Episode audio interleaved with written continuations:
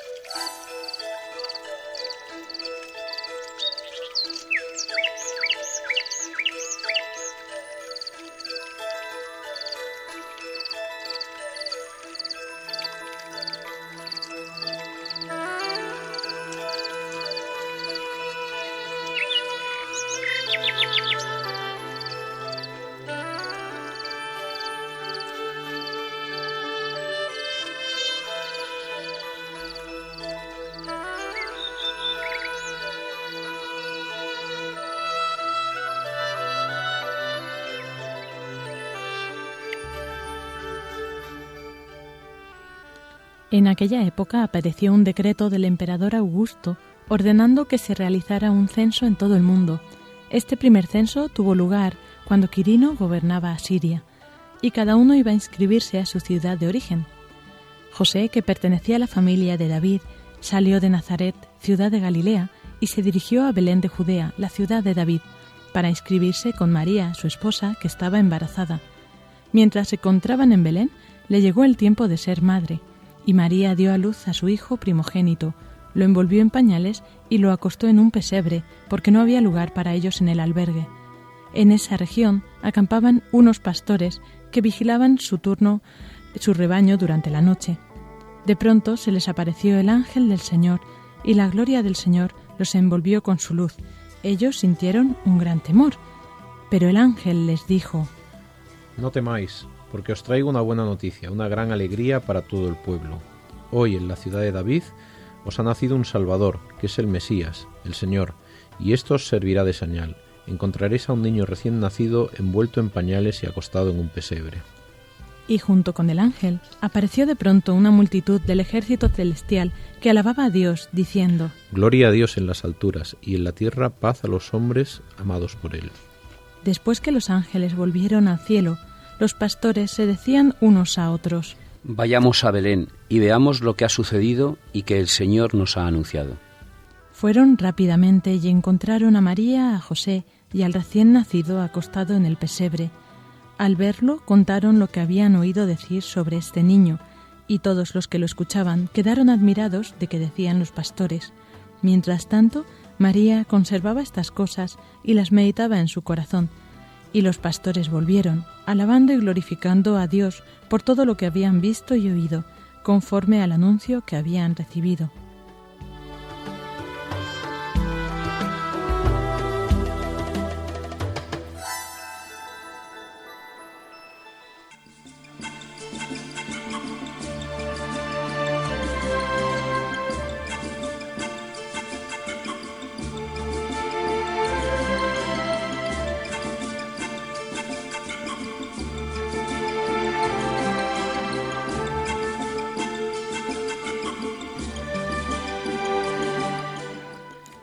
Tardes a todos queridos oyentes y bienvenidos a esta nueva edición de Custodios de la Creación. Hoy tenemos para todos ustedes un programa muy navideño y como siempre este programa será en buena compañía. Tenemos con nosotros a Francisco Marcos, profesor de la Escuela de Ingenieros de Montes de la Politécnica de Madrid. Buenas tardes Paco, ¿qué tal? Buenas tardes Lorena, feliz Navidad a todos nuestros oyentes. Buenas tardes Pablo, buenas tardes Rebeca. Buenas tardes a todos vosotros. Eh, ya estamos preparando la Navidad con muchas ganas, así que fenomenal. Fenomenal, así me gusta, con tanto ánimo y tanta alegría. Pablo, también tenemos aquí con nosotros Pablo Martínez de Anguita, profesor de la Universidad Rey Juan Carlos I de Química Ambiental. Hola Lorena, es una alegría siempre estar aquí contigo. Bueno, y, con Paco. Y, con, los, y con oyentes, los oyentes y con todos. Hombre, en el estudio estamos los que estamos, pero es una Eso alegría es, estar con es. todos. Pues yo también me alegro mucho de que estemos aquí una vez más. Lorena, hoy para los oyentes tenemos una primicia especial dentro de un ratito, una primicia muy buena, muy buena. Es verdad, no sé yo si adelantar algo, ¿no? No, no, mejor que, no desconecten porque es una primicia estupenda. y, bueno, pues hoy hablaremos un poco del... Eh, Pablo nos traerá eh, la, ¿Nos cuentas tú o lo cuento yo? vale, perfecto, lo cuento yo. El Papa Juan Pablo II escribió en el año, en la Jornada Mundial por la Paz del año 91, eh, pues siempre eh, publican una carta, ¿no? Para el día este de esta Jornada de la Paz. Y justo pues este año fue paz con Dios Creador, paz con toda la creación. Entonces, en este tiempo de tanta paz. Así es, Lorena. Vamos a, vamos a hablar de paz y naturaleza. ¿Mm? Pero a mí me ha tocado hacer de, Angelito y a Paco de Pastor en la, lectura anterior. Y, yo pensaba la, relación que hay entre, entre los ángeles y los pastores, ¿no? Y, pienso mucho en, cómo sería la vida de, esos pastores, ¿no? Que vivían al raso en la naturaleza, ¿no? y, con esa sencillez con la que a ellos les es anunciado que viene el Salvador y también la sencillez con la, con la que van a, a traer sus presentes y a, y a comprender esa noticia, ir al portal, ¿no? Qué bien, pero de momento no os adelantes más, que si no la gente no se va a quedar. Un momentito, terminamos de presentar el programa, de ahora también vamos a tener la sorpresa que decía Paco y tendremos una sección especial de Navidad, en nuestra sección así más verde de iniciativas curiosas, pues nos han enviado una, nuestro querido colaborador Iván, pues especies vegetales que podemos usar ahora en Navidad. Pero si queréis saber más, pues no, no desconectéis de nuestra, de nuestra sintonía, como decía Paco.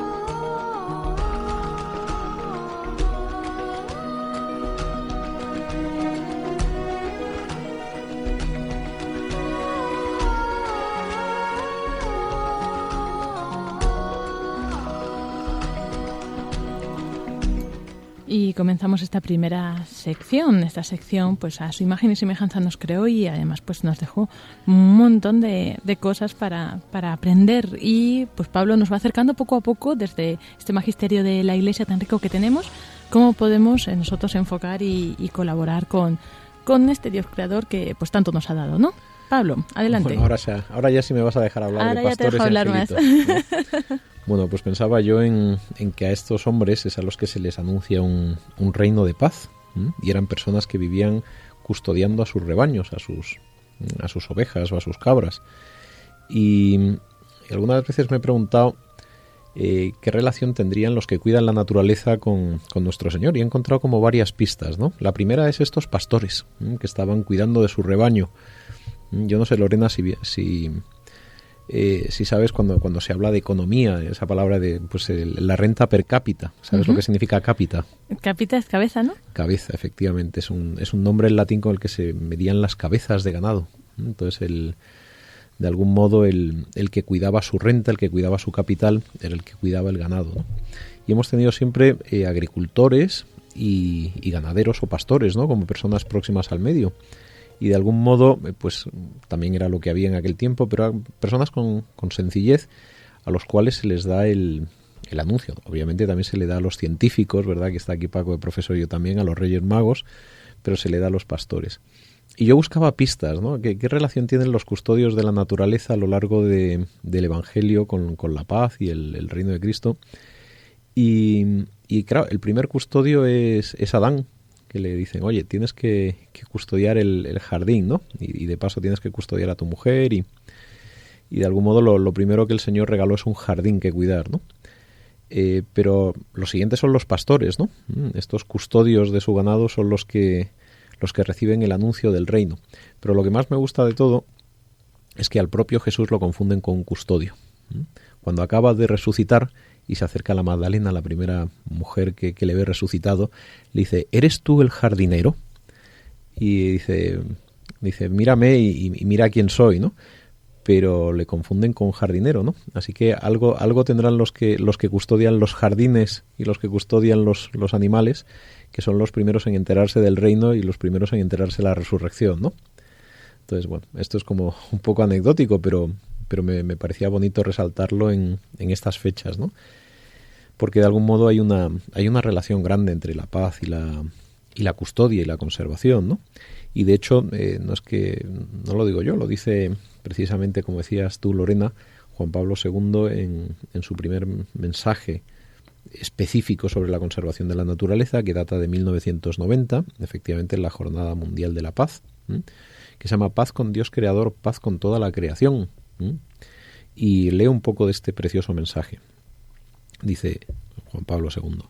En nuestros días aumenta cada vez más la convicción de que la paz mundial está amenazada, además de la carrera armamentista, por los conflictos y las injusticias aún existentes en los pueblos y entre las naciones, así como por la falta del debido respeto a la naturaleza, la explotación desordenada de sus recursos y el deterioro progresivo de la calidad de vida. Esta situación provoca inestabilidad e inseguridad a la vez que promueve formas de egoísmo colectivo, acaparamiento y responsabilidad. Ante el extendido deterioro ambiental, la humanidad debe darse cuenta de que no se pueden seguir usando los bienes de la tierra como en el pasado. Debemos formar una conciencia ecológica. ¿Mm? Es el, es el, Papa en este inicio de, mensaje donde nos habla que si queremos cuidar la creación, o perdón, si queremos cuidar la paz, uno de los caminos es cuidar la creación, ¿no? Este mismo mensaje, este mismo no, pero 20 años más tarde, en el 2010, el, Papa Benedicto XVI emitió un mensaje en esta misma fecha que se dice que creo que se titulaba Si quieres la paz, custodia la creación.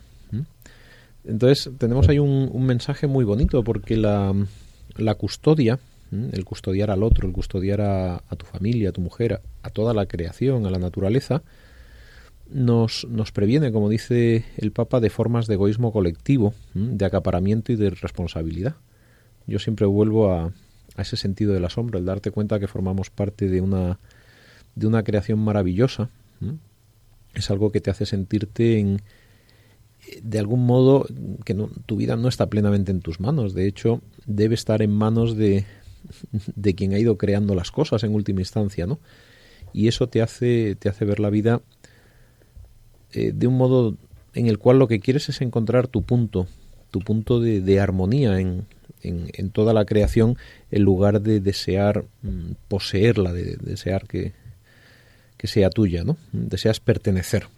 Y esto, esto es bonito porque el pertenecer establece lazos. Y los lazos, cuando, cuando son lazos profundos y que, y que tienen que ver con lo, con lo que es el corazón, con los deseos del ser humano, son lazos que siempre nos conducen a la paz porque tenemos un, un mismo creador, ¿no? Una, una paz, y vuelvo aquí al precioso discurso de Juan Pablo II, que tiene que ver con, esa bondad original que hay en que hay en la naturaleza, ¿no? Y dice, continúa el Papa diciendo, en las páginas del Génesis se repiten como estribillo las palabras y vio Dios que era bueno. Pero cuando crea al hombre y a la mujer su expresión cambia notablemente.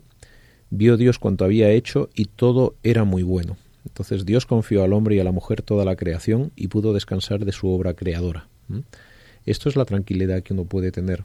Todo lo que nos rodea es una belleza, es precioso, a pesar de que en algunos momentos efectivamente la naturaleza tiene eh, ese lado oscuro, ¿no? El, tifón que arrasa vidas, ¿no? Pero incluso a pesar de a pesar de ese dolor, la última palabra es este vio Dios que era bueno, al menos esa es la certeza que tenemos en los cristianos en la fe que incluso a pesar de ese dolor hay una, hay una bondad que lo inunda todo a través de la cual uno puede atisbar el, el, amor cristalizado que es este, este planeta en el que vivimos. Y a partir de ahí surge nuestra, nuestra vocación, que en el fondo es una vocación única, tanto a custodiar la creación y a los otros como una vocación a construir la paz.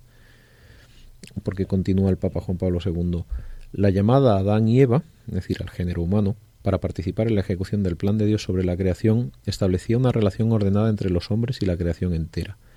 Creados a imagen y semejanza de Dios, Adán y Eva debían ejercer su dominio, ahora hablaremos de esa palabra, sobre la tierra con sabiduría y amor. Ellos, en cambio, con su pecado destruyeron la armonía existente poniéndose deliberadamente contra el designio del Creador. Hoy en día, en, este, en, estas navidades que se nos aproximan, el, como yo quisiera interpretar, interpretar o, comentar este, este precioso mensaje de, del Papa es que precisamente para estar en paz con la creación, con las personas a las que custodiamos, lo que necesitamos es estar reconciliados, estar en paz con, el Dios que se hizo niño para acompañarnos y para efectivamente sacarnos de, ese mal que está presente en nosotros y que también está presente en la naturaleza y que solo me estoy acordando de una preciosa canción de U2 que se llama Grace, Gracia, ¿no? Por, por ponerlo unos términos modernos, que solo con, con algo que nos es dado de fuera, que no alcanzamos por nuestros propios medios, con ese don de la gracia, se puede, se puede seguir construyendo. Esa gracia que nos puede venir también por la propia contemplación de la belleza, el, el disfrutar de esa armonía. Esa paz con, con la creación a la que estamos llamados nos invita Juan Pablo II a construirla desde, desde la paz en los corazones y en estos días desde la contemplación de, de ese portal de Belén en el cual el príncipe la paz se, se hace hombre para enseñarnos el, el camino de la custodia, del amor, de la reconciliación y de la paz. Sí, además esto de la paz es muy interesante. Y a mí lo del pecado original y Adán me recuerda una película que vi el otro día, Lorena, con mi familia, y que se la recomiendo a todos los creyentes, que habla un poquito del pecado original. Se llama Mary's Land y es una película ideal para ir a ver con, con los niños y también pues con, con los mayores, con nuestros nietos, con nuestros sobrinitos, porque es preciosa, ¿no? Las imágenes del creador son preciosas, por lo tanto está claro que hay cine muy bueno para ver estas Navidades. Sí, yo también me estaba acordando ahora, bueno, en cuanto a imágenes de la creación hay, hay muchos, ¿no? Recordaba El árbol de la vida, una película que mucha gente le gusta y, y otros se le hace muy lenta, pero ahí sí que vienen como imágenes muy espectaculares, un poco de que es la de lo que hubiera sido, ¿no? La, la creación de, del mundo y, y muy bonito también. Y yo quería, Pablo, no sé si, si ahora te pillo aquí de, improviso, pero que nos comentaras un poco qué es la, la, teoría de las cuatro reconciliaciones también, que yo creo que un poco muestra lo que es, eh, cómo se puede conseguir esta paz que estábamos diciendo ahora. Pues es, es sencillo, realmente cuando uno mira al ser humano y mira en relación a, a lo que hay, pues uno está consigo mismo, está con los demás, está con la naturaleza y está con Dios. Son, son cuatro los elementos que uno tiene en la vida, ¿no? Y la, digamos la, hipótesis, la, la teoría o, lo, que se llama las cuatro reconciliaciones en teología es mm, de algún modo explicar que las reconciliaciones no pueden ir separadas. Uno necesita reconciliarse, vivir en paz consigo mismo. El que no vive en paz consigo mismo acaba enfermando. Uno tiene que, encontrarse, uno tiene que perdonarse a sí mismo, tiene que encontrar eh, su belleza interior, ¿no? ¿Mm? No, no puedes vivir peleado contra ti mismo. ¿Mm? Tampoco puedes vivir peleado contra los demás, odiando a, pues a los que te rodean, ¿no? Es, esencial una reconciliación con los demás, ¿Mm? el perdón. Pero si nos alejamos, el, siguiente punto es la naturaleza, la reconciliación con la naturaleza. cuando el Papa nos habla de, de que hay una crisis ecológica y que estamos usando los bienes de la tierra de un modo irresponsable y con acaparamiento, eso también es un eso es un problema. Tenemos que reconciliarnos con la naturaleza. Entonces, lo que nos dice este, esta, esta historia de las cuatro reconciliaciones es que necesitamos al, al cuarto protagonista, a Dios, para que estas reconciliaciones sean efectivas, el que verdaderamente lo puede perdonar todo, ¿no? No podemos reconciliarnos con la creación sin reconciliarnos con Dios, porque llega un momento donde, donde incluso a la creación le vamos a achacar el ser destructiva, ¿no? ¿Eh? Te voy a decir, te, odio naturaleza porque eres destructiva. O le voy a decir a, a, mis amigos, no es que te odio, pues no te puedo perdonar porque lo que me has hecho es imperdonable. ¿Cuánta, cuánta gente ha sufrido cosas que son, podríamos decir, imperdonables, ¿no? O cuánta gente también a sí mismo no se perdona, ¿no? Entonces, si, uno no es capaz de llegar a, ese, a ese nivel de, profundidad, de, buscar al Creador que nos ha hecho a nosotros, a los demás y a la creación, y pedir esa gracia de la reconciliación, es, prácticamente imposible si no reconciliarte con, los otros, ¿no? Pero al mismo tiempo es muy bonito porque el, el amor de los demás, la belleza de la naturaleza, el, también la buena consideración hacia uno son elementos que nos invitan a las otras reconciliaciones, es decir, un paisaje bonito que nos ayuda a reconciliarnos y a ver la belleza de la naturaleza, también nos, nos puede ayudar a salir de, nosotros mismos, de nuestro dolor y reconciliarnos con los demás, ¿no?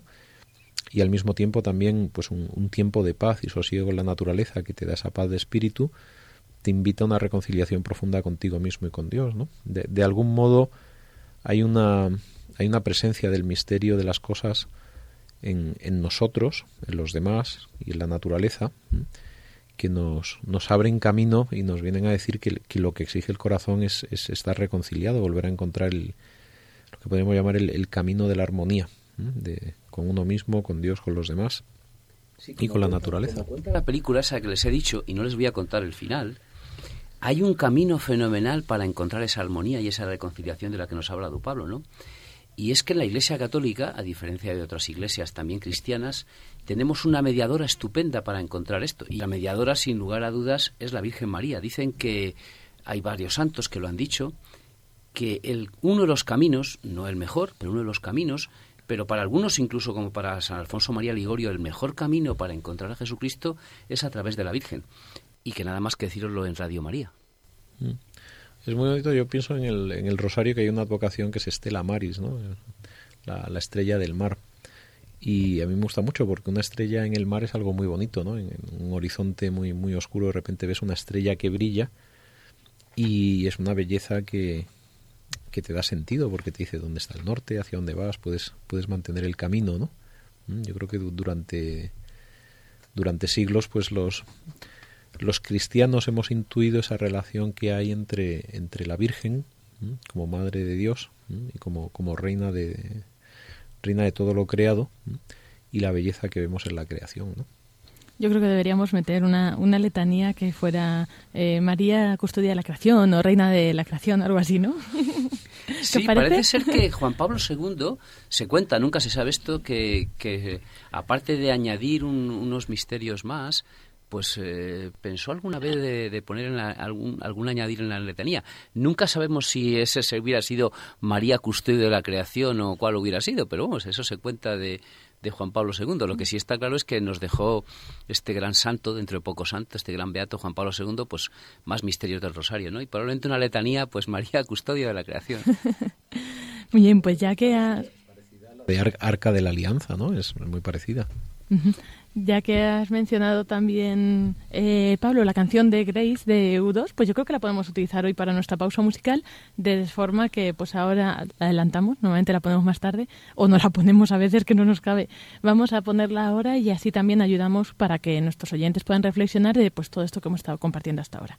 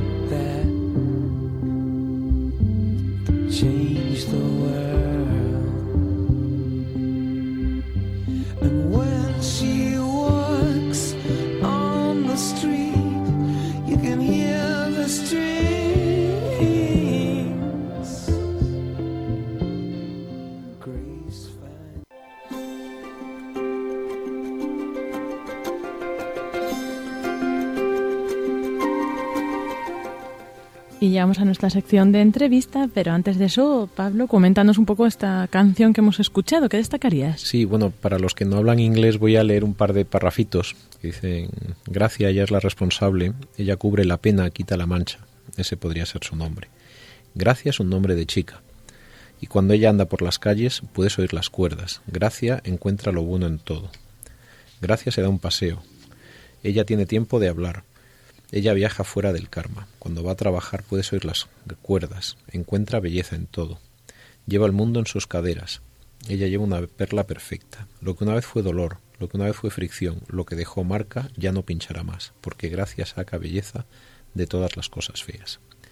Es muy bonito porque hay una entrevista a Bono que le preguntan sobre el karma. Y el karma es una concepción del mundo como cíclica, ¿no? Donde si has hecho algo malo, pues encontrarás castigo. Y si has hecho algo bueno, encontrarás eh, pues una recompensa, ¿no? Y sin embargo, en esa, en esa justicia tan humana del karma, ¿no? De- incluso pues en otras tradiciones orientales, ¿no? Te- tú te reencarnas según tu karma.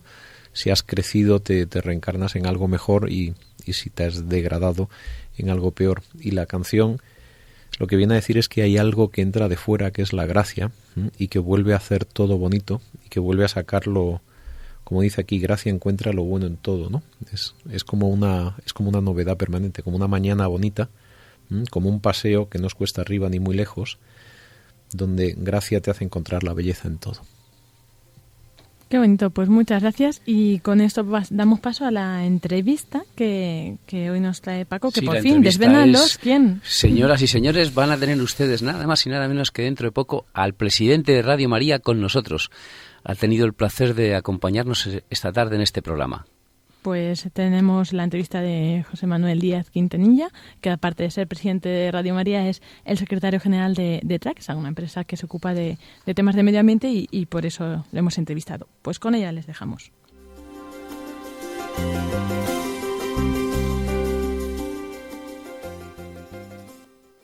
Buenas tardes, Lorena, Pablo, José Carlos.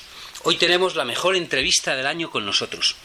Después de las grandes entrevistas que hemos hecho, Lorena, nada más y nada menos, tenemos con nosotros al padre de Manolo, de Gonzalo, de Reyes, de Alonso y de Juan, al marido de Reyes. Tenemos nada más y nada menos al presidente de Radio Marina, Lorena. Aunque no te lo creas, hemos conseguido que el presidente nos atienda. Bueno, eh, con nosotros tenemos nada más y nada menos que a don José Manuel Díez Quintanilla. Querido Paco, lo primero es que me ha ruborizado esa presentación. Yo intento ser el máximo accesible a todas las personas que me lo piden y que para mí es un honor el que hayáis contado conmigo, no el honor vuestro, sino que el honor corresponde a mí. Don José Manuel Díez Quintanilla nació en Alcázar de San Juan, en Ciudad Real, hace algún tiempo. Es padre de cinco preciosos muchachos, cuatro muchachos y una muchacha, y es licenciado en Derecho por la Universidad Central de Barcelona y máster en Business Administration por el IES de la Universidad de Navarra. Durante 18 años, su vida profesional ha estado vinculada a la gestión de los medios de comunicación social y en la actualidad es el secretario general de la mayor empresa de medio ambiente de España. Nosotros le vamos a hacer varias preguntas. Primero, Lorena, las comunes a todos ellos. José Manuel, sabemos que eres un amante de la naturaleza. ¿Nos podrías decir cuáles son para ti los problemas más graves que tiene el medio ambiente en España? Pues posiblemente el problema más importante que tiene el medio ambiente de España es su preservación. El medio ambiente pues es una cosa eh, fundamental y que todos los hombres tenemos la, la obligación de preservarlo, de preservarlo para los que nos sucederán en el tiempo y sin lugar a duda la administración y la sociedad en general pues tiene que estar muy concienciada de este asunto que es el mantenimiento de la calidad del medio ambiente que hemos heredado de nuestros mayores y que tenemos que trasladar a los que nos sigan en el tiempo. José Manuel, la segunda pregunta que hemos hecho a todos los entrevistados hasta ahora. El Papa Francisco, nuestro querido Papa Francisco argentino, nos ha dicho a todos los católicos al inicio de su pontificado que tenemos que custodiar la creación. Exactamente, cuiden la familia, cuiden la naturaleza, cuiden los niños, cuiden los viejos. Por eso nuestro programa lleva el título de Custodios de la Creación. Desde este punto de vista, ¿para ti qué es custodiar la naturaleza? Difícil cuestión. la custodia es que es un sentido amplísimo, que como todo ser viviente, pues eh, esa custodia implica un cuidado y al mismo tiempo un desarrollo, porque como nos dice la parábola de los talentos, si nosotros recibimos algo, en este caso la naturaleza, nuestra obligación es cuidarla y poner los medios para que crezca y se desarrolle, ¿no? de la misma manera pues que el Señor exigía que esos talentos que le entrega a las personas rentasen, ¿no? Pues eh, es lo mismo en nuestro caso para la naturaleza. Una pregunta más difícil todavía. Padre de cinco hijos, te hemos oído hablar, Lorena y yo, en la Puerta del Sol defendiendo el valor humano, el valor de la vida humana del no nacido. Para ti, ¿qué es la vida? La vida es el fenómeno más grande al que nos podemos enfrentar, el hecho del ser vivo, ya sea los conceptos tradicionales de vegetales, animales y el, el, ser superior, el animal racional que es el hombre, pues ese, es ese misterio que permite que un ser nazca, se reproduzca, crezca y acabe muriendo. Eso para mí es la vida con todo lo que trae consigo de dónde venimos y a dónde vamos. José Manuel, tú has ocupado y ocupas cargos de responsabilidad actualmente en una empresa ligada al medio ambiente. Hemos hablado un poquito de los problemas más graves que tiene el medio ambiente, pero tú trabajas con muchos ingenieros. Hombre, naturaleza, tecnología, un trinomio difícil de conjugar. Desde tu punto de vista como gestor, ¿cómo se puede conjugar estas tres palabras? A mí siempre me gusta decir que la gestión de equipos como directivo de una empresa, en este caso donde yo estoy ahora, que es una empresa de medio ambiente, pero en otras empresas en las que he podido trabajar antes, al final se resume a dos grandes principios que yo escuché por primera vez cuando inicié mi, mi máster en Business Administration, que nos dijo un profesor el primer día, ¿no? que sería el management, al final tiene muchas teorías, pues tienes finanzas, tienes marketing, tienes política de empresa, tienes recursos humanos, pero todo se resume en dos, ¿no? Es como los diez mandamientos se reducen en dos cosas, ¿no? Pues el management sería gestión de personas, gestión de equipos y mano izquierda y sentido común. Con esos dos principios pues se puede hacer cualquier cosa, ya sean ingenieros, médicos, periodistas, maestros, las profesiones que sean. José Manuel, nuestro experto del programa, Pablo Martínez Anguita, siguiendo las enseñanzas de una persona a la que hemos mencionado algún día en este programa, don Ángel Ramos, nuestro maestro, defiende siempre lo que llamamos el ecologismo solidario y el ecologismo prudente. Te vamos a dar cuatro puntos del ecologismo prudente para ver que tú nos quedes, te quedes con uno de ellos. Son siete, pero vamos a darte cuatro. Conocer para amar, pensar antes de decidir, no confundir los objetivos con los medios y actuar con prudencia. ¿Con cuál te quedas de los cuatro? Conocer para amar, sin duda. ¿Por qué? Pues porque yo cada vez lo tengo más claro. El amor es la clave de todo. Y sin lugar a dudas, a medida que vas conociendo, pues eres capaz de amar más. Bien, y ahora te vamos a dar los tres siguientes. Actuar con solidaridad, actuar con responsabilidad y recuperar lo maltratado. Actuar con responsabilidad. Creo que nuestra condición humana trae consigo eh, la responsabilidad, el ser consecuentes con nuestros actos y el ser capaces de prever las, consecuencias que puedan tener. Con lo que la responsabilidad yo creo que es un aspecto fundamental en el comportamiento de cualquier persona. Está claro que la responsabilidad, como bien has dicho, es un aspecto fundamental. Pero siguiendo en esta línea, ¿tú qué aconsejarías a los jóvenes estudiantes o notas jóvenes que nos pueden estar escuchando? Cosas concretas que les impliquen en ese actuar con responsabilidad, en ese amar al medio ambiente, amar a las personas que nos rodean, amar a los animales, amar la vida. ¿Nos puedes decir alguna cosa concreta de andar por la calle? Pues lo primero el conocerlo. ¿no? Yo soy un gran aficionado a la montaña, al senderismo, a la escalada y es una actividad que recomiendo a todo el mundo, sobre todo a los jóvenes, ¿no? Hoy en día, sobre todo los que crecen en el medio urbano, pues no tienen posibilidad de o no tienen ganas u, oportunidad para conocer ese medio natural, ¿no? y conociéndolo es como verdaderamente se ama. Cuando tú tienes la oportunidad de dar un paseo por la montaña, escalar una cima, ahí es donde verdaderamente ves toda la fuerza de la naturaleza y el poder creador. ¿no? Y yo creo que esa es la mejor escuela para partir de ahí aprender a amarla y conservarla. Sabemos que hay un punto fundamental al hablar de la ecología, desde el punto de vista práctico, que es el punto de la educación ambiental. ¿Qué, es- qué piensas tú que debe hacerse en España, o desde tu punto de vista, para que la educación ambiental, que quizás en una sociedad no urbanita, sino en una sociedad rural, se tenía pues más cercana? ¿Qué pasos aconsejarías tú dar con tus cinco hijos? Ya nos has dicho algunos, salir a la montaña, pero alguna cosa más. Pues básicamente aprender y eh, que los jóvenes tengan la oportunidad de aprender y profundizar en el respeto. El respeto tanto a los demás como a las cosas, en cosas tan simples como educar en la limpieza, en el orden, en el respetar las cosas. Yo creo que con hay que ir a cosas muy simples, ¿no? Y que hoy en día, por desgracia, pues eh, no están del todo del todo implantadas en, los comportamientos de la juventud, ¿no? y con cosas tan sencillas como las que he dicho antes, yo creo que ese es el mejor camino para ir avanzando. Orden, limpieza, educación en valores. Está clarísimo, estamos todos de acuerdo. En tu primera reunión con nosotros, con los voluntarios, nos decías que tenemos que ser transmisores de esperanza. A mí me recordabas a Juan Pablo II. Por favor, me vuelves a ruborizar otra vez. Es lo Las mismo, comparaciones siempre son odiosas. Juan Pablo II, eh, tú a lo mejor eres más joven que yo, yo soy más viejo, cuando vino a España era testigo de esperanza.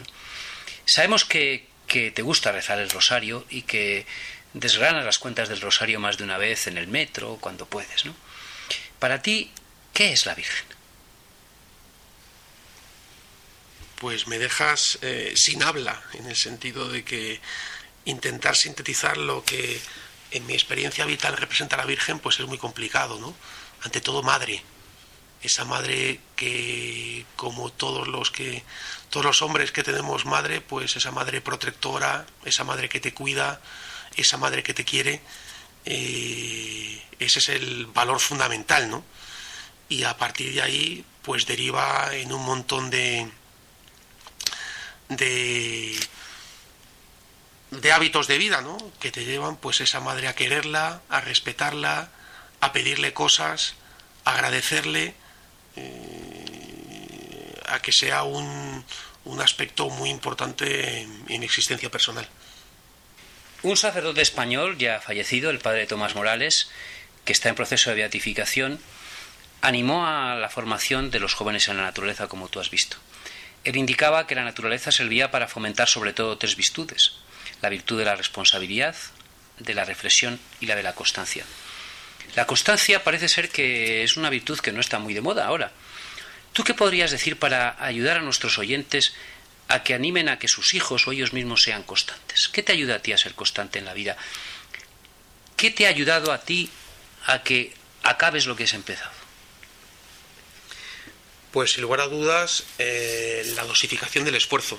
Y es por lo que, como tú bien decías, el padre Morales podía considerar la naturaleza como una magnífica escuela para la constancia. Cuando tú te enfrentas pues a un reto de llegar a una cima o andar determinada distancia por la naturaleza, pues es que tienes que llegar, ¿no? Y eso pues hace que te tengas que dosificar, que tengas que habituallarte, que tengas que descansar que es como pueda ser pues un reto de un examen, ¿no? Donde previamente pues tendrás que estudiar y antes tendrás que planificar tu trabajo, tendrás que descansar el tiempo adecuado, pero siempre con un objetivo final es llegar al examen y aprobarlo y por supuesto con nota, no nos podemos quedar en la mediocridad del aprobado pelado. Y otro gran fundador del siglo XX, esta vez italiano, Giussani, era un amante de la belleza.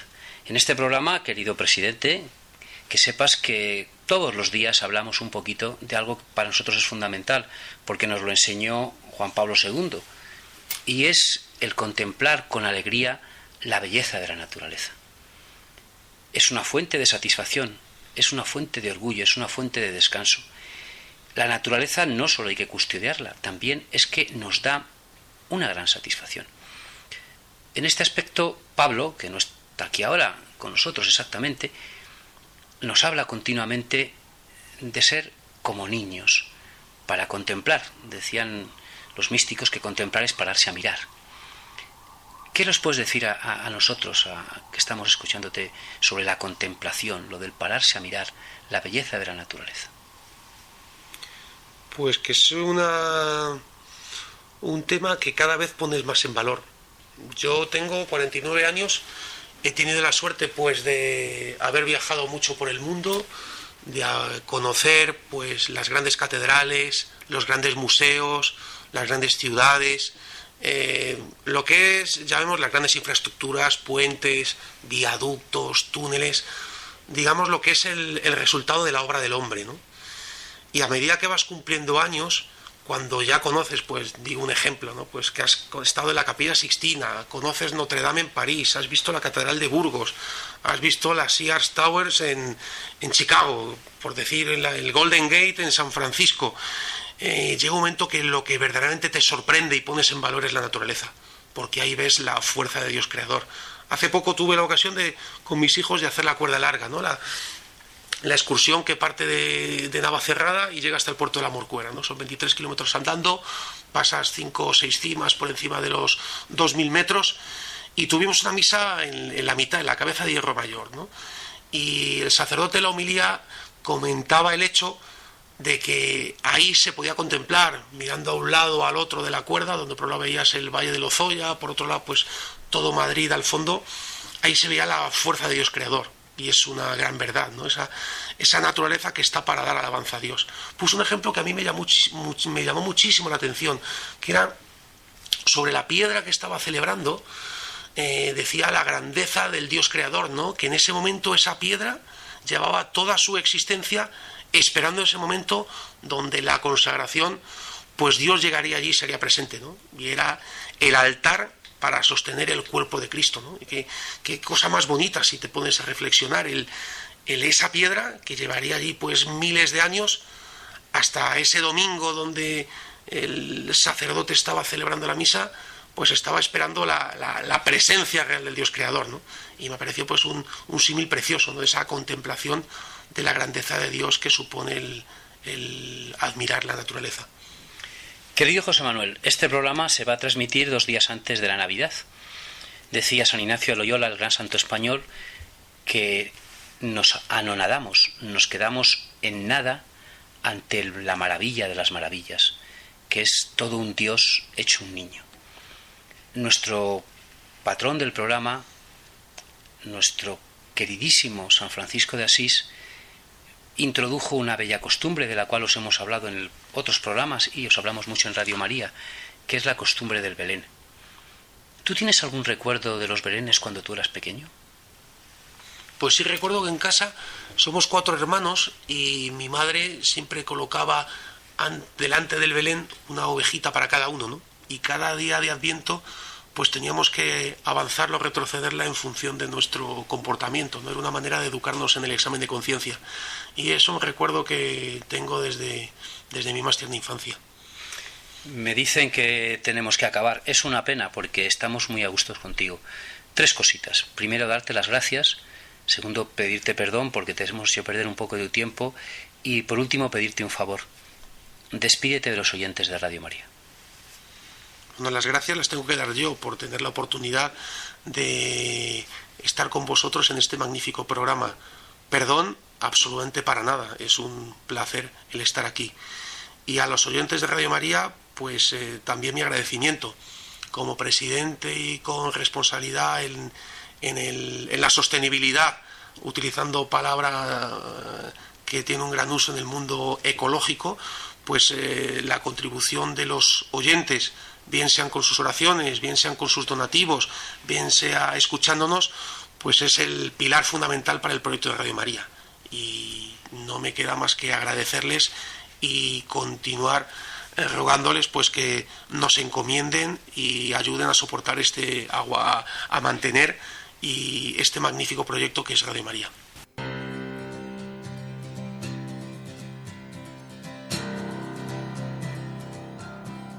Still my heart and hold my tongue. I feel my time, my time has come. Let me in, unlock the door. I never felt this way before. Y así llegamos a esta sección de, bueno, un poco más práctica con respecto al medio ambiente, que en esta ocasión pues nos ha proporcionado eh, Iván, que nos ayuda muchas veces, el gran conocedor de plantas, que bueno, aquí los que mm, aquí están presentes también saben mucho. Entonces, entre todos vamos a ir comentando un poco cuáles son las aquellas plantas pues más más eh, navideñas, ¿no? Y también aprovechando para, para explicar pues ta- el uso sin abuso, ¿no? Para que podamos gestionar de manera adecuada, pues claro, el poder tener pues en un Belén pues unas plantas, un árbol de Navidad, pero sin que esto repercuta de manera negativa para el medio ambiente. Entonces, una de los de las plantas que se usan es el muérdago. Entonces, Pablo, cuéntanos un poco de muérdago. Bueno, pues el, el muérdago es una planta muy bonita. ¿m? Para quienes no la conocen, lo que tienen que hacer es ir por un pinar y mirar hacia arriba, porque no es una planta, curiosamente, que se cría en el suelo. Es una planta, quizá por eso es de Navidad, porque es algo angelical, ¿no? No, no está, no está del todo en el cielo, pero tampoco está, por supuesto, en la tierra. Vive, eh, y esto ya es menos angelical, vive de algún modo parasitando a, a, los, a las coníferas, ¿no? Cuidándolas, quizá podríamos decir, ¿eh? aunque... Y entonces eh, son como pues una, una serie de, de- hojas largas que encontramos en, en lo- en los nudos en, en los pinos y que probablemente para todos los oyentes eran más conocidas porque eran las que utilizaba el druida de Asterix para preparar la poción mágica. ¿no? Entonces el, el muérdago siempre se ha considerado como una planta sagrada y como decía la leyenda, que porque no pertenecía ni al cielo ni a la tierra, ni sus raíces estaban en contacto con el suelo, ni vivía exclusivamente del aire. Por eso mucha gente, pues en Navidades, tradicionalmente la ha ido recogiendo y la ha ido poniendo en las puertas de sus casas, con, también con el, problema de que si la dejas exclusivamente vivir del aire, pues se nos va a morir. Con lo cual a lo mejor la puedes, la puedes coger. Creo que además está protegida, así que mejor que no la cojas. Pero eh, lo que es importante es que si tuvieras una en casa, pues luego la vuelvas a poner en un árbol para que pueda volver a vivir. ¿no? El muérdago es, eficaz contra la arte- arteriosclerosis porque es diurética y también combate la hipertensión arterial. Entonces esto es bonito saber que todas las plantas tienen un efecto benéfico para nosotros. ¿no? Las hojas son verde pálido, algo amarillento y los frutos, mucho cuidado, que son tóxicos. Entonces, razón de más para tener mucho, mucho cuidado. Ujú, Muy interesante todo esto. Eh, cuéntanos más, Paco. eh, nos vas a contar de... Sí, sí, bueno, en primer lugar darle gracias a Iván porque nos es muy útil todas las Nos indicaciones mucho, ¿eh? y nos- aprendemos mucho de él y todo lo que nos manda.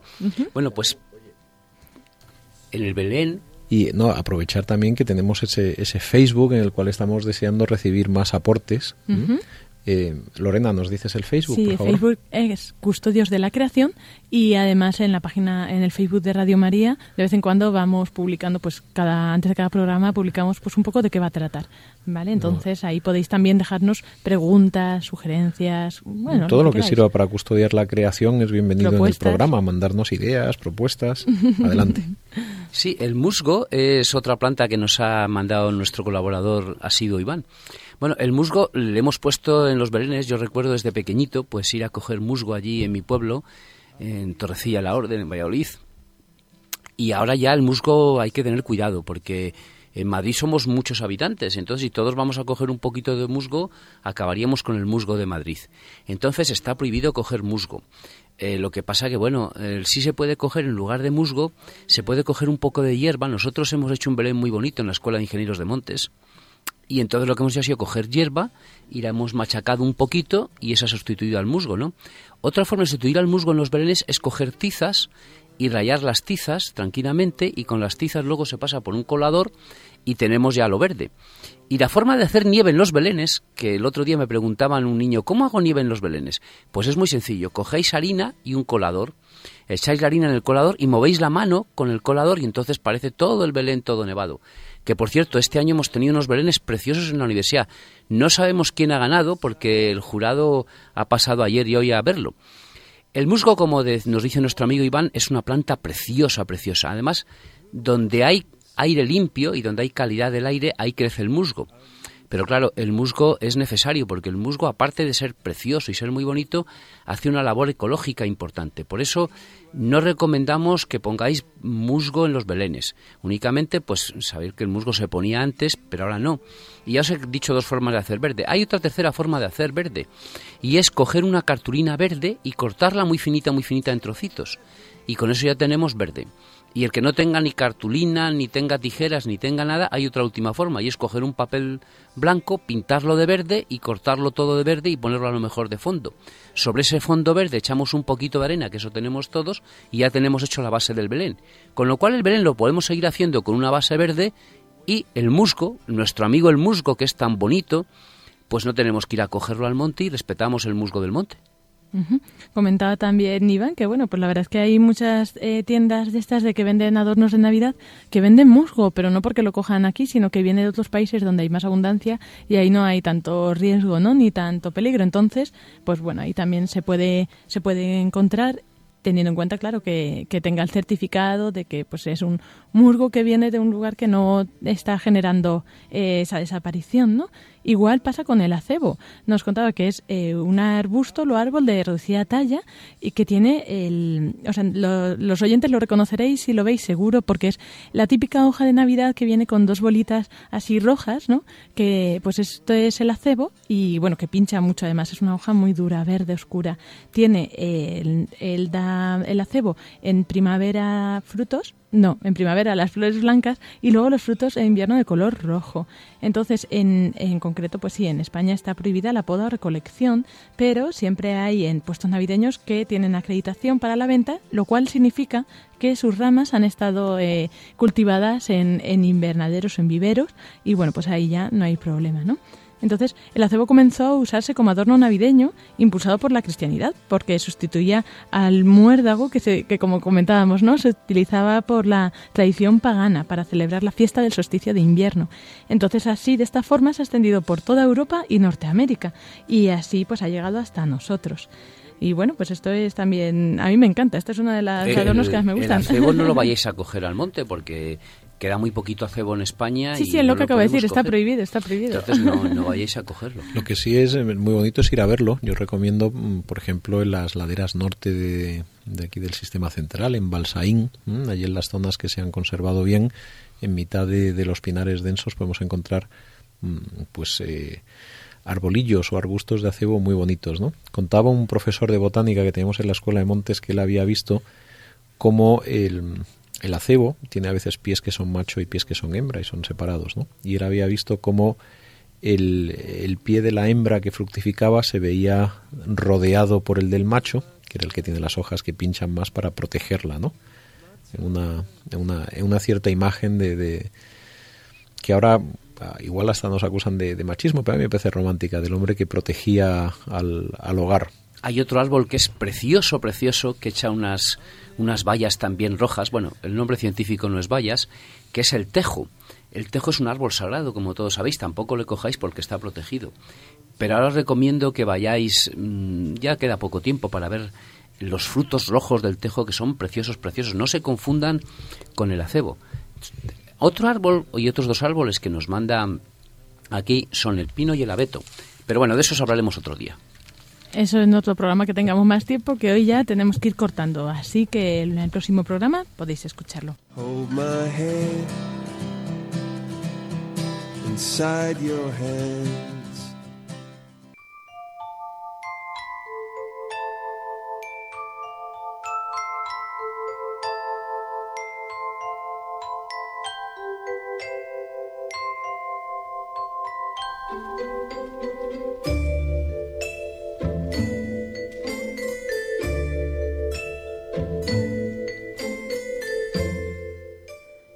Hasta aquí nuestro programa de Custodios de la Creación de, hoy, de este sábado día 21, previo a, la noche de Navidad. Esperemos que hayan disfrutado de este programa que hemos intentado hacer más especial, más navideño.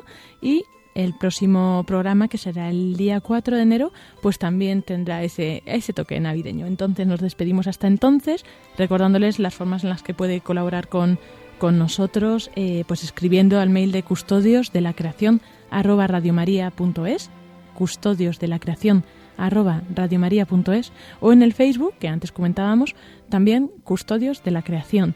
Ahí podemos atender a todas sus dudas, sugerencias, a todo.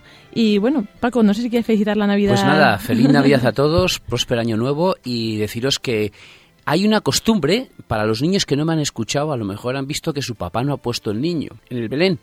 Y es que el niño en el Belén se pone el día 24 por la noche a las 12 de la noche, antes de irnos todos a misa del gallo, a las 12 menos cuarto así, o después de la misa del gallo, es cuando se coloca el niño en el Belén. Por eso el niño del Belén nunca se pone. También los reyes poco a poco se van acercando. El Belén hay que dejarlo hasta el día de Reyes, los niños, porque al lado del Belén vienen los regalos. Entonces los, Belén, los reyes poco a poco, ya después del día 24, hay que irlos acercando poquito a poco al Belén, despacito, Muchas gracias, Paco. Pues con todas estas últimas indicaciones prácticas nos despedimos.